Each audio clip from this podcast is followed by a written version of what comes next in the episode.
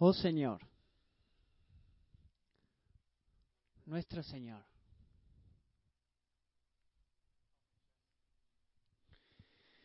Cuán glorioso es tu nombre en toda la tierra, que has desplegado tu gloria sobre los cielos. Por boca de los infantes y de los niños de pecho, has establecido tu fortaleza por causa de tus adversarios, para hacer cesar al enemigo y al vengativo. Cuando veo tus cielos, obra de tus dedos, la luna y las estrellas que tú has establecido, digo, ¿qué es el hombre? Para que te acuerdes de él y el Hijo del Hombre para que lo cuides. Sin embargo, lo has hecho un poco menor que los ángeles y lo coronas de gloria y majestad. Tú le haces señorar sobre las obras de tus manos, todo lo has puesto bajo sus pies, todas las ovejas y los bueyes y también las bestias del campo, las aves de los cielos y los peces del mar cuanto atraviesa las sendas de los mares. Oh Señor, Señor nuestro, cuán glorioso es tu nombre en toda la tierra.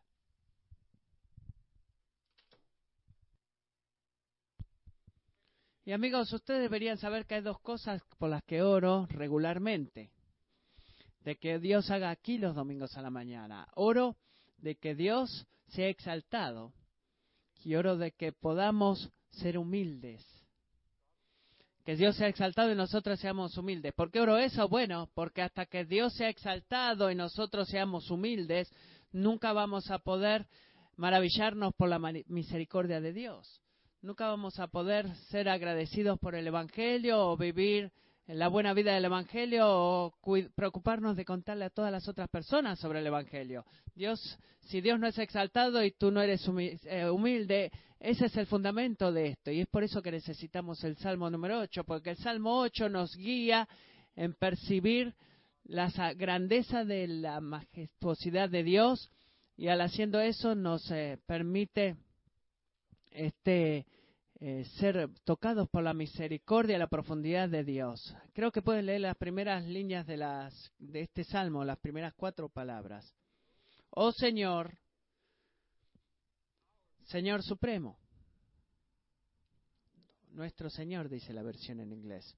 Podría predicar todo este, todo este mensaje en estas cuatro palabras, porque el rey David, quien escribió este salmo, estoy convencido, él entendió una de las realidades principales en nuestro universo, que, es, que existe un Dios en los cielos y su nombre es Yahweh, el Señor. Eso es lo que es ahí donde comenzamos, que hay un Dios en los cielos, su nombre es Yahweh, el Señor, pero noten que Yahweh no es simplemente Señor en alguna forma abstracta y sin personalidad. El Señor es este es esta fuerza misteriosa que todas las religiones del mundo están tratando en vano de abrazarlo con sus brazos. Él está ahí en algún lado, pero bueno, lo que no sé exactamente dónde o cómo. No, no es así. Él es nuestro Señor, es nuestro Señor, lo que significa que tú tienes un Dios en los cielos y tú tienes un Señor en el cielo. Un, un, Dios que mantiene sus pactos y que se relaciona contigo de una forma muy personal y particular, eh, llamándolo tu Señor, tu Dios, tu Maestro. Él no es simplemente, Él no está simplemente ahí, sino que Él es tu Señor y tu Dios y tu Maestro o tu amo. Él es, es un Dios aparte de nosotros pero también es un Dios en relación con nosotros. Y eso es lo que el Salmo 8 nos está mostrando. Y en nueve versículos Él nos muestra quién es Dios eh, separado de nosotros, oh Señor, y quién es eh, Dios en relación con nosotros, nuestro Señor. Y estoy convencido de que eh, la intención divina de este salmo sería algo así. Si tú percibes la altura de la majestuosidad de Dios, entonces podrías ser tocado por la profundidad de la misericordia de Dios. Y es la forma que trabaja. Si tú y yo podemos percibir la altura y la majestuosidad de Dios, entonces seríamos tocados por la profundidad de la misericordia de Dios. En otras palabras, si tú puedes saber quién es Dios apartado de ti, tú estarías maravillado en lo que Dios es en relación contigo.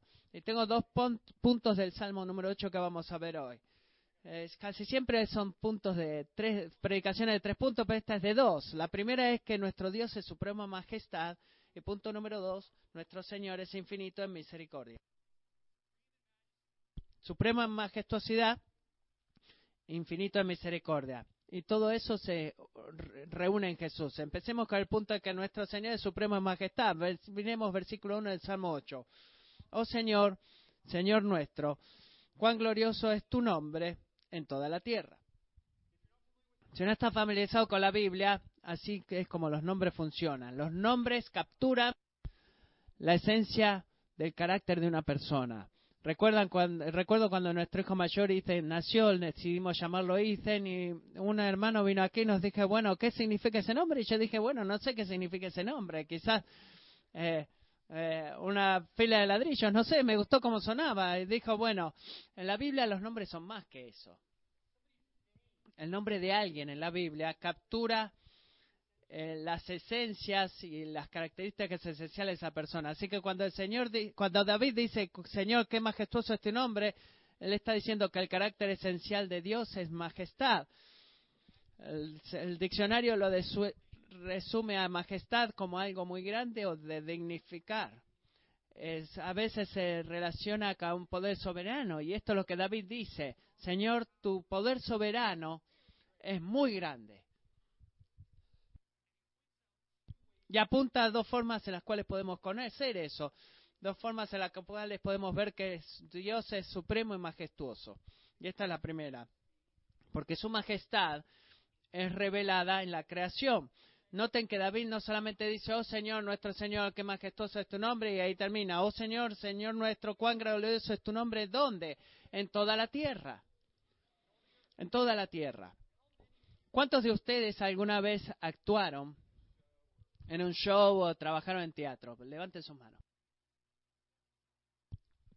Wow, eso es lo que pensé y eso es grande. Bueno, pero si han hecho eso, yo no lo he hecho.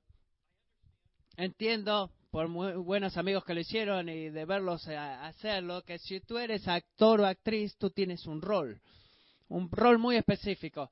Incluso si haces de extra, bueno, sigues teniendo un rol que, que cumplir. Estás en el escenario para filmar por una razón, por un propósito.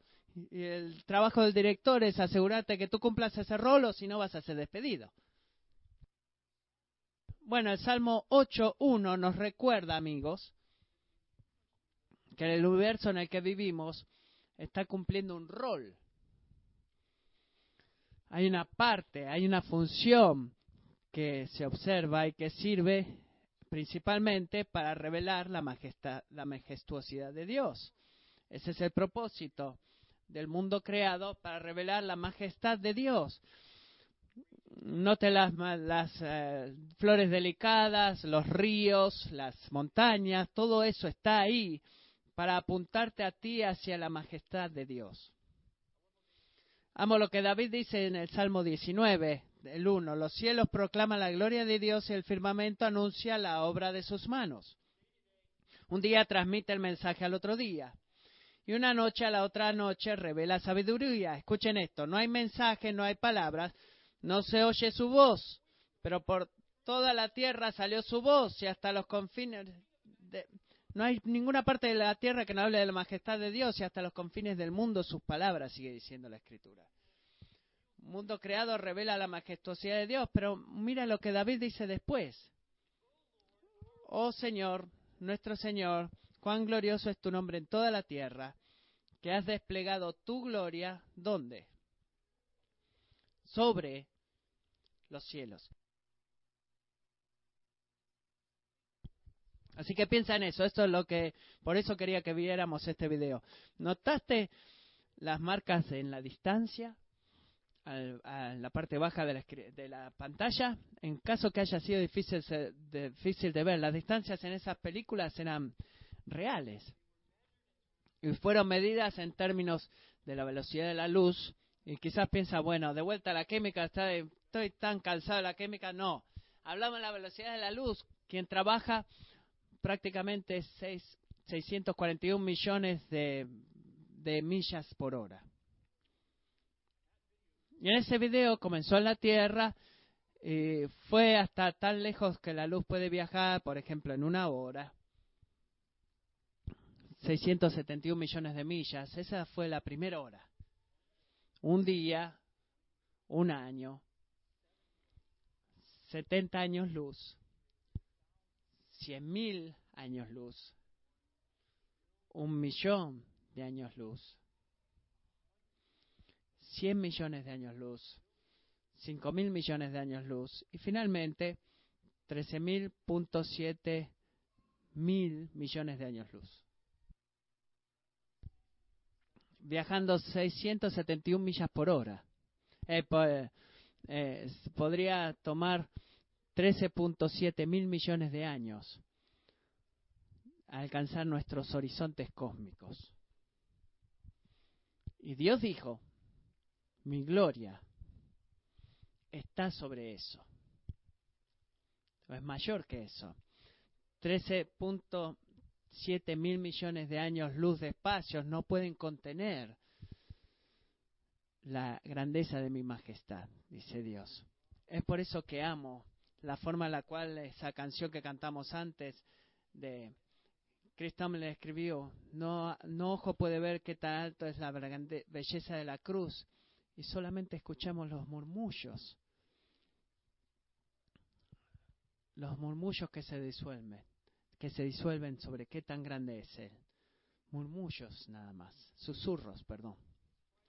Así que no debemos sorprendernos que David dice en Salmo 145.3, grande es el Señor y digno de ser alabado en gran manera y su grandeza es inescrutable. Conocemos que nuestro Señor es supremo en majestad porque su grandeza está revelada en la creación. Esa es la primera cosa que el Salmo 8 nos ayuda a ver de que Él es supremo en majestad. Y hay otra segunda forma en la cual hace eso. La grandeza de Dios es revelada en la creación y también proclamada a través de la debilidad. Versículo número 2 del Salmo 8 es, eh, te impacta si miras el verso 1. por boca de los infantes y de los niños de pecho has establecido tu fortaleza, por lo que Jesús, eh, perdón, David dice en el versículo 1, ahora dice que los niños de la boca de los niños de pecho preparas tu alabanza. En otras palabras, el Dios cuya gloria excede los cielos bien lejos, ha ordenado que su grandeza sea proclamada a través de lo que de los débil, pequeño, despreciable y lo que tiene muy poco valor a los ojos del mundo, a los cuales los niños e infantes son un ejemplo principal.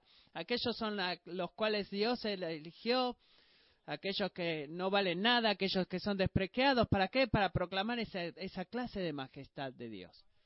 Saben, pienso en mi hijo de un año, Tyler, que acaba de cumplir un año, y honestamente no sé ni siquiera por qué esto sale de los niños eh, de la boca de los niños porque lo que único que hace tal es eh, balbucear, no puede ni siquiera hablar, lo único que hace es ruidos, y grita y ni siquiera puede hablar todavía. Pero es tan débil él. Eh, es, no es ni siquiera, ni siquiera puede hablar todavía, es tan débil que es y tan chiquito.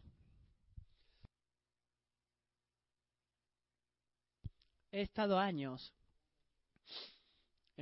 recibiendo entrenamiento entrenamiento formal en el ministerio pastoral y así todo hay momentos en los cuales tengo conversaciones con alguien acerca de Jesús y pienso que sueno tan claro como Tyler mientras hablo y verdaderamente lo pienso y a veces lo hago con mi persona eh, o hay momentos que me trato de sentar a hablar con mis tres hijos acerca de los caminos de Dios y las cosas de Dios y me escucho a mí mismo y digo Williams tú ni siquiera tiene sentido para ti mismo, ¿cómo eso va a tener sentido para ellos? ¿Cómo lo van a entender?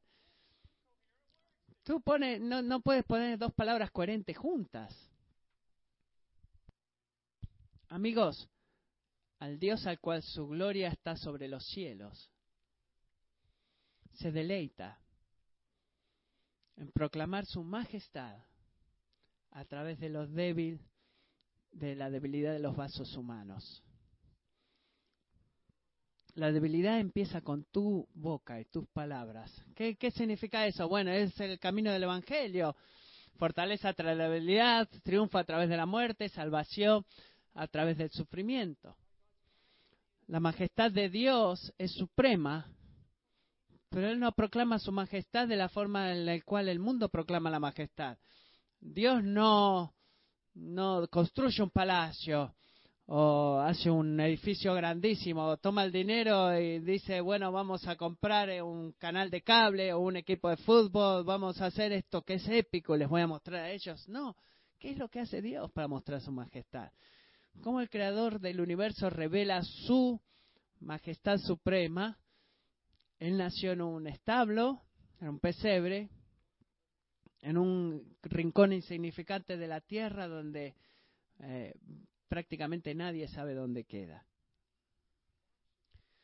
Eso debería motivarte y animarte, que si tú te sientes débil y pequeño y como un bebé balbuceante, el Rey Jesús es increíble, suficientemente creíble para usar tu boca para cantar sus alabanzas. Y eso son buenas noticias, ¿verdad? La gloria de Dios es revelada en la creación, pero también es proclamada a través de la debilidad. Así que Pablo dice, ¿dónde está el sabio? 1 Corintios 1, 20, 25.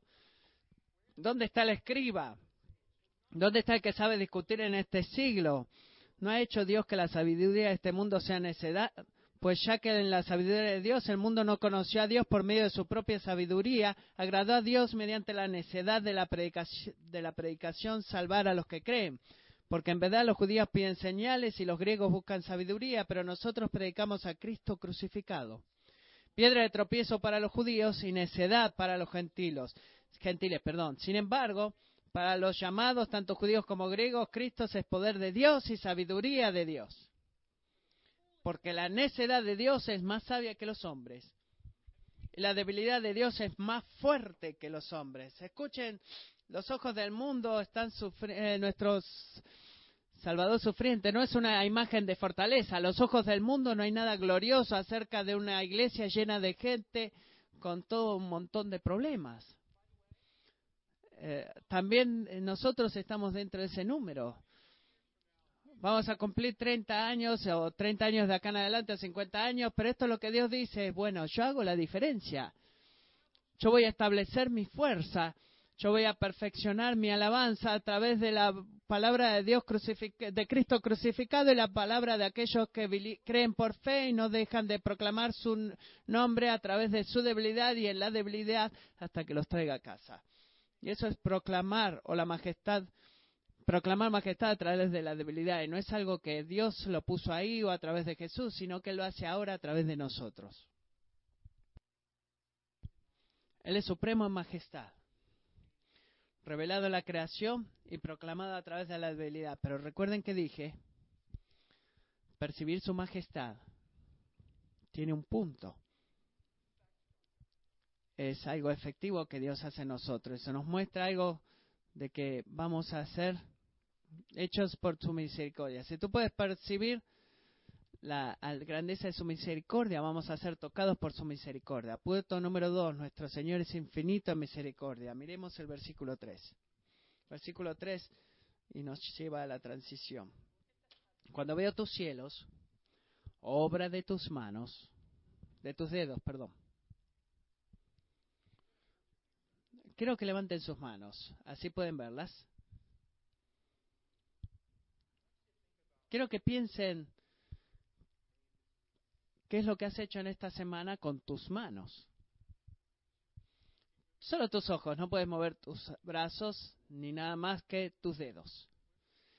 ¿Cuáles son las cosas que tú hiciste con tus dedos? Bueno, algunos eh, dice, bueno, se vuelve inteligente y dice, he, he tipeado en el keyboard de la computadora, se puede hacer un montón de cosas. Bueno, hago una lista. Pinturas, música, comida, Quizás puedes eh, construir un deck, quizás lleve mucho tiempo con los dedos nada más, sin mover el resto del cuerpo, quizás hacer plantas, eh, ver un website, no sé, lo que está en tu lista. Pero los cielos no están en mi lista. Quizás está en la tuya, pero no en la mía. Dios dijo que los cielos, 13.7 mil millones de años luz de espacio, solo mis dedos, dice Dios que usó.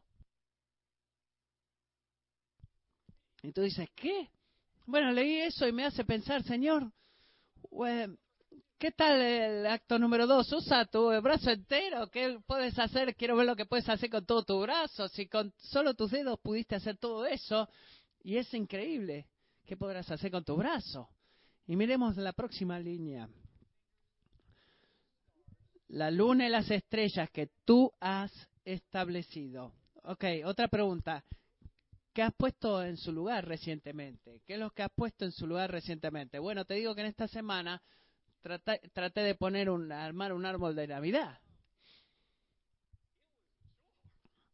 Fue, fue una, una obra grande, porque tú tienes que ponerlo en el stand, eh, tú estás ahí abajo de él y todo cae arriba tuyo. Tu esposa dice, no, un poquito a la izquierda, eh, no, un poquito a la derecha, moverle. Después, bueno, decimos, bueno, ahí párate ahí y la esposa está satisfecha donde quedó el árbol puesto. Y tú dices, bueno, muy bien.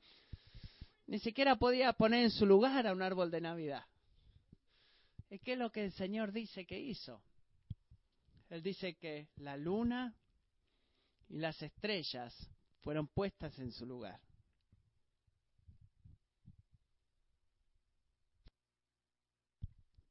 ¿Has notado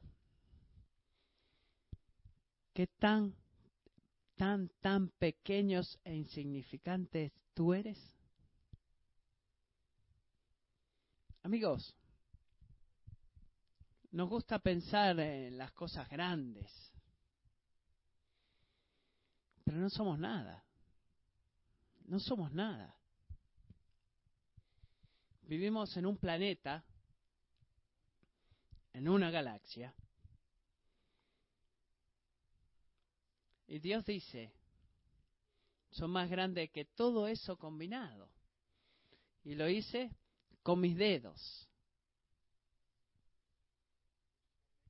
Es lo que hace que la pregunta esté abierta en el versículo 4, que es tan apropiada esta pregunta. ¿Qué es lo que David pregunta? ¿Qué es el hombre? ¿Qué es el hombre? Eh, ¿Te das cuenta cuando él dice eso que él no está teniendo una crisis de identidad? Es como que cumplió los 40 y dice, bueno, ¿quién soy yo? No, no, nada de eso. Él está eh, teniendo un significado de humildad. No es un problema de identidad, es una crisis de humildad, porque en ese momento David mira a los cielos y considera, considera el poder soberano que toma colocar las estrellas y la luna en su lugar y llegó a la única conclusión lógica de decir que Dios, eh, Dios de mí no está impresionado. Y amigos, hay miles de enfermedades que experimentamos en esta vida que se van a, arreglar básicamente si solo podemos recordar eso, de que no somos impresionantes para Dios, no lo impresionamos a Dios, tú no impresionas a Dios tratas de caminar este cuarto y mirar a cada uno eh, y decir tu nombre, pero no, no estás equivocado, no eres no impresionas. Y la, la, gente quizás ahora dice, no me mires a mí, eh, Matthew, tú no eres impresionante, tú no impresionas a Dios. Y no, yo no lo soy, soy pequeño. Y si tú puedes recordar eso, eso te va a guardar de eh, invertir tu vida tratando de construir y mantener una imagen de grandeza a los ojos de tus amigos, tu familia o tu jefe. Cuando tú y yo comenzamos a, asumir eh, con el temor del hombre, estamos persiguiendo una ilusión, una ilusión cuando perseguimos la honra del hombre, porque tú puedes trabajar toda tu vida para hacerte a ti mismo tan grande como podría serlo a los ojos del mundo, ¿Y sabes lo que Dios dice? Buen intento, pero tú sigues siendo césped, sigues siendo tierra, polvo. Hay algo increíblemente cierto acerca de decir, yo soy pequeño. Y Dios entiende eso. Debemos ser buenos en poder decir eso. Yo soy pequeño y Dios lo entiende. Bueno, ¿por qué Dios entiende eso? Por lo que dice en el resto del versículo 4. Que es el hombre para que te acuerdes de él. Y el Hijo del Hombre para que lo cuides piensa que Dios, piensa en Dios de esa forma. Su gloria está sobre los cielos y así todo, Él está íntimamente y personalmente comprometido en cada detalle de tu vida. Él no simplemente está al tanto, Él no está simplemente observando, sino que Él está eh, involucrado, Él está atento, Él se inclina hacia ti con compasión. Una de las cosas que mi esposa Alisa le gusta molestarme o burlarse de mí, me da un tiempo difícil, es cuánto, cuánto estoy dispuesta a pagar por buen servicio al cliente. Así que me casé con una mujer muy económica, es un don para nuestra familia. Ah, la principal eh, preocupación de Alisa es de qué tan bajo puede conseguir el precio por algo. Eh, y si esa es tu aproximación, bueno, ella se casó con un hombre que no camina a una tienda pensando qué tan bajo puede ir el precio, sino que camino a la, al lugar escuchando cuánto ayuda puedo recibir, porque no estoy pensando en adquirir algo, sino que quiero que me cuiden en el proceso también, que se preocupen, quiero ser complacido, ser este satisfecho personalmente, la, que se acomode todo a la comodidad de Matthew en la experiencia de compras. Y sabiendo que llegamos a esta cosa tan consistente en los árboles de Navidad. El árbol de Navidad es el punto de este mensaje, como pueden ver. Así que cada año Alisa dice, Matthew Kroger está vendiendo árboles de Navidad por 25 o 30 dólares, tendríamos que ir. Y cada año yo digo, no, no voy a ir a Kroger. Voy a ir a comprar eh, a Midlothian Roritan Club. Voy a pagar el doble de lo que se paga en Kroger por el mismo árbol, pero la razón por la cual voy a hacer esto, bebé, es porque vos vas ahí, abres la puerta y te dicen hola. Eh, y luego tú sales de tu auto y te dicen cómo te puedo ayudar. Gracias por preguntar. Digo yo, estoy buscando ayuda. Sí, caminar ahí, acá hay un buen árbol, acá hay otro. Bueno, está bien. Eh, ¿qué tal aquel árbol? Bueno, aquel es una gran elección, Mr. Williams, y levantan el árbol, hace un corte fresco de abajo. ¿Cuántas ramas quiere que le saquemos de abajo para ponerla? Bueno, entre 6 y 8, ahí saca las ramitas, ¿quieren que lo pongamos en su auto también? Bueno, sí, estoy con ropa de trabajo. Eh, podemos este, envolverlo, sí, bueno, vamos a hacer eso. ¿Cómo quiere que se lo pongamos en el techo? ¿Le parece bien? Bueno, lo pone en el techo del auto y manejas lejos porque, bueno, son algunas millas. Bueno, este, gracias por su... Eh, amo el soporte de los Ruritans. Es una experiencia grandiosa para comprar el árbol de Navidad. Tú puedes discutir conmigo de que soy un hombre este, que quieren que lo traten como un bebé y si Lisa no está en casa con los nenes enfermos. No entendí qué dijo, perdón. Pero me gustan las cosas eh, de recibir un buen servicio al cliente y pagaría por el buen servicio al cliente por esta razón, porque un buen servicio al cliente, una experiencia, buen servicio al cliente, eh, cumple con algo que es eh, grabado a fuego en nuestros corazones por Dios, principalmente que nos deleitamos y buscamos gozo cuando alguien está atento a nosotros y cuida de nosotros. Y lo hacemos. Y noten lo que el Señor dice. ¿Qué es el hombre? Para que te acuerdes de él. Y el Hijo del Hombre para que lo cuides.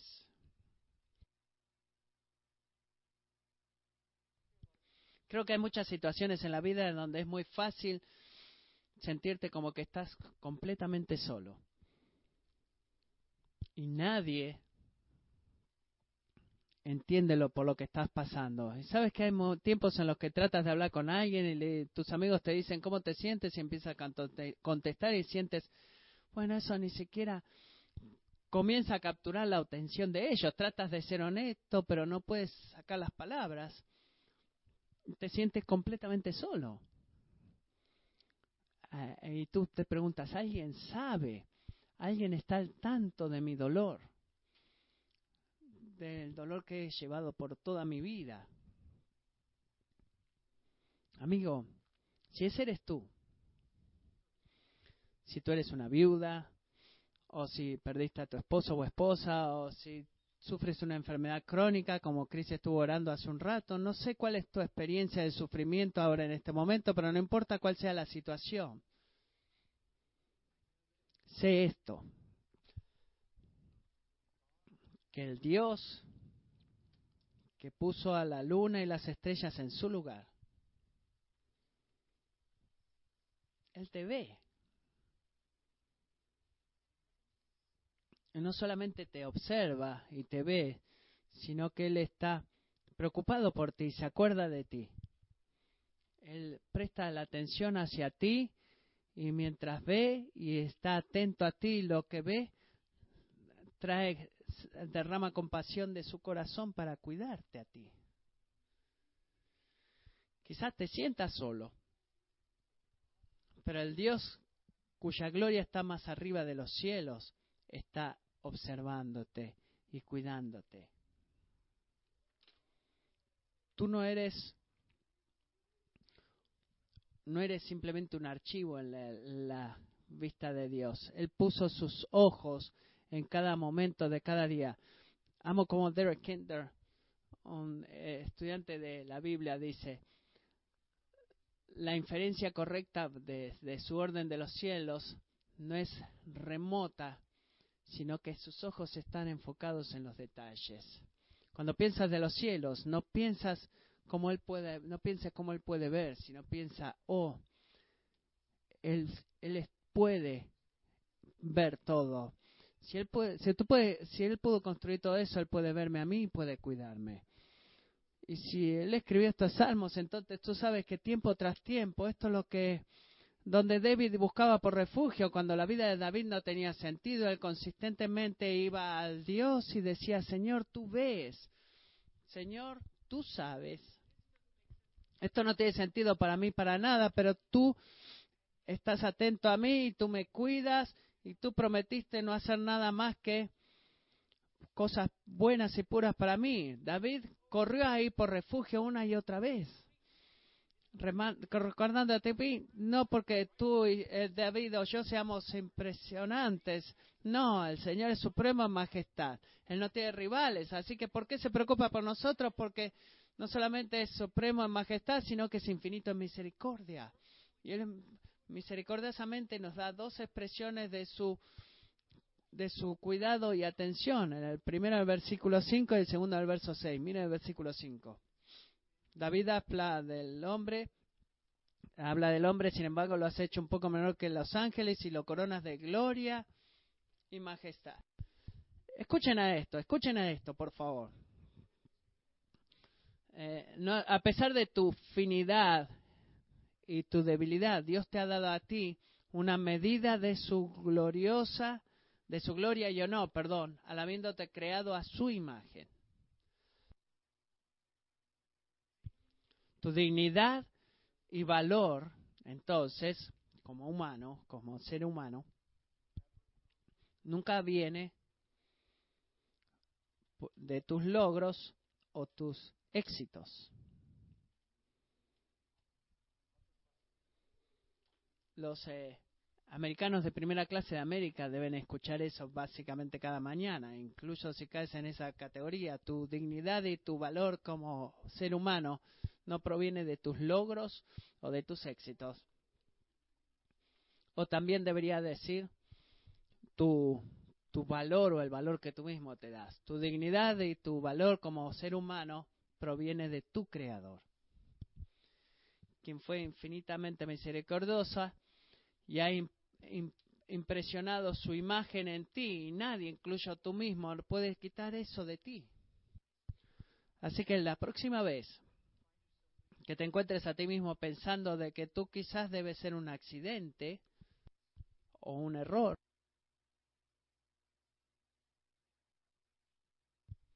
o una abominación. Recuerden esto.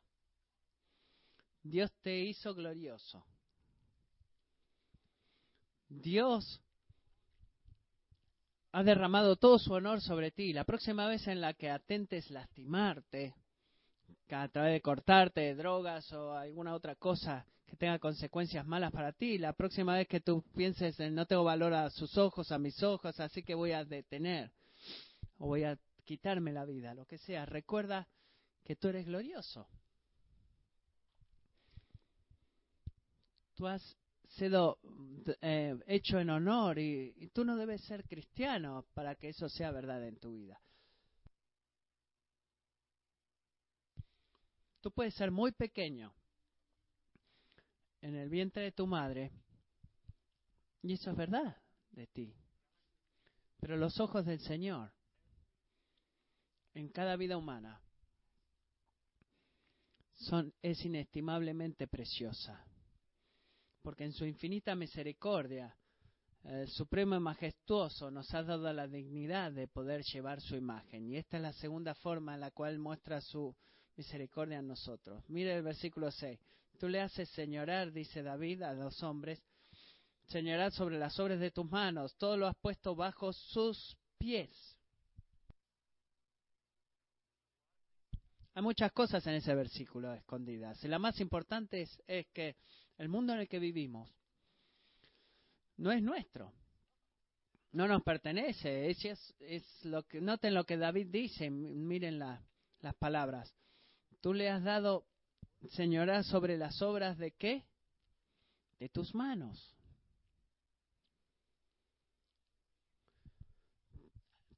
¿Te has dado cuenta que las provisiones que disfrutamos viviendo en este mundo material no son tuyas por derecho, sino que son tuyas por regalo. Cada bendición material que disfrutamos, cada cosa que esperas recibir para Navidad, que estás tan emocionado de poder tener en tus manos, ha sido confiada a nosotros por los dedos de aquel que las hizo a todas. Eso significa que cuando se trata de vivir en nuestro mundo y en nuestro medio ambiente, los cristianos deberían ser los más eh, los este obreros más responsables en el problema. Y apenas que piense en Matthew, ¿quieres que me una al equipo Sierra, el club Sierra? No, no digo eso. Simplemente digo que el dominio no es eh, de que el hombre pueda abusar de las cosas. Bueno, tengo dominio, voy a matar todo. No es este, ser mayordomos, una mayordomía, y la responsabilidad de la mayordomía y de disfrutar responsablemente este mundo que Dios ha, hecho es una tremenda expresión de su misericordia, pero es una mayordomía, debemos recordar eso, que Dios, el mundo es de Dios y Él nos ha dado la dignidad de llevar su imagen y la bendición de, de ser mayordomos de su creación y todo refleja su atención y cuidado hacia nosotros. Ah, a, menos que no lo perdamos de esto, voy a concluir con esto. Hay una tercera expresión de la infinita misericordia de Dios que no creo que ni siquiera David lo pudo contemplar en plenitud, incluso a que haya escrito versos 5 y 6, porque Hebreos capítulo 2 nos cuenta que el hombre al cual Dios este, ha prestado atención el Hijo del Hombre, al hombre por el cual Dios se preocupa, no está limitado solamente a ti y a mí. Mire lo que dice versículos 5 y 6 del Salmo 8, apuntan a Cristo. El, el, hombre Dios perfecto que hizo por ti y por mí lo que nunca podríamos haber hecho por nosotros mismos. Miren Hebreos 2, porque no sujetó a los ángeles el mundo venidero acerca del cual estamos hablando, pero uno ha testificado en un lugar de las Escrituras diciendo que es el hombre para que tú te acuerdes de él o el Hijo del Hombre para que te intereses en él. Lo, lo has hecho un poco inferior a los ángeles. Lo has coronado de gloria y honor y lo has puesto sobre las obras de tus manos. Todo lo has sujetado bajo sus pies. ¿Quién es él? Porque al sujetarlo todo a él no dijo nada que, lo, que no le sea sujeto. Eso no suena como yo, ¿verdad? Bueno, pero Ahora no vemos aún todas las cosas sujetas a Él, pero vemos a aquel que fue hecho por un poco inferior a los ángeles, es decir, a Jesús, coronado de gloria y honor a causa del padecimiento de la muerte, para que por la gloria de Dios probara la muerte por todos.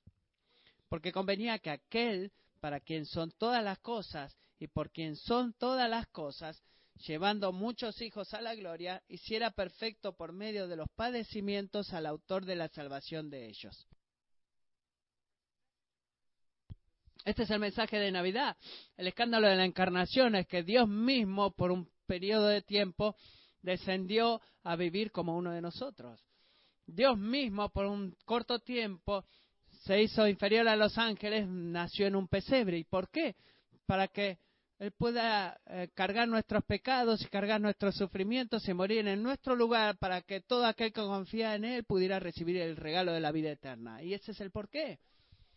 Y teniendo una salvación, Jesús ha estado sentado a la derecha del Padre, coronado de gloria y honor, esperando por el día de juicio, en todas las cosas van a traer en sujeción para Él. Así que cristiano, no pierdas la fe, la esperanza. No te desanimes porque Dios si tú eres cristiano, ha comprado tu fe en Cristo, te ha unido a Cristo. Escucha lo que eso significa. Significa que Dios ahora puede, no puede estar menos atento a ti de lo que está atento a su Hijo Jesús. Y tu Dios no puede cuidarte menos de lo que Él pueda dejar de cuidar a Cristo. Eso es lo que esto significa. Es por eso que tú no deberías perder las esperanzas, no importa por lo que estés atravesando ahora. Porque ahora en este momento las cosas en tu vida están fuera de tu control. Y lo están. Si tú piensas que lo están, si piensas que no lo están, estás eh, un poquito loco, pero están fuera de tu control. Pero incluso las más dolorosas están firmemente bajo su dominio, el dominio de Jesús. Si tú percibes la grandeza de la majestad de Dios, tú vas a ser abrumado por la misericordia de la, muerte misericordiosa de Dios, o la profundidad de la misericordia de Dios, perdón. Y no hay nada que podamos este, ver de más misericordia en esto que en la vida, muerte y resurrección de Jesucristo. ¿Qué significa esto? ¿Qué el Salmo 8 significa? Significa que la majestad de Dios y la misericordia y su misericordia es majestuosa. Es por eso cual David terminó diciendo en el versículo 9, oh Señor, Señor nuestro, cuán glorioso es tu nombre en toda la tierra. Oremos. Oh Padre, pido ahora mismo que donde sea que hemos estado invirtiendo nuestra última semana, pensando de que éramos impresionantes quizás, que tú nos des humildad ahora mismo. Dios, gracias por tu palabra que exalta tu nombre y nos trae al punto en el cual, como David, somos forzados a decir, ¿qué es el hombre? Para que te fijes, para que te acuerdes de él. Padre, gracias que tu cuidado y tu preocupación llegó todo hasta la cruz y que tu cuidado y tu protección no nos abandonó hasta que tú dijiste consumado es. Y ahora, Señor, a través de la fe y en unión con Cristo, tu preocupación y tu cuidado que descanse en nuestros corazones al recordarnos de tu suprema majestad y traiga paz a nuestros a nuestras almas ansiosas, asegurándonos de tu infinita misericordia. Déjanos maravillados en esta semana, llenos de gratitud. En el nombre de Jesús oro. Amén.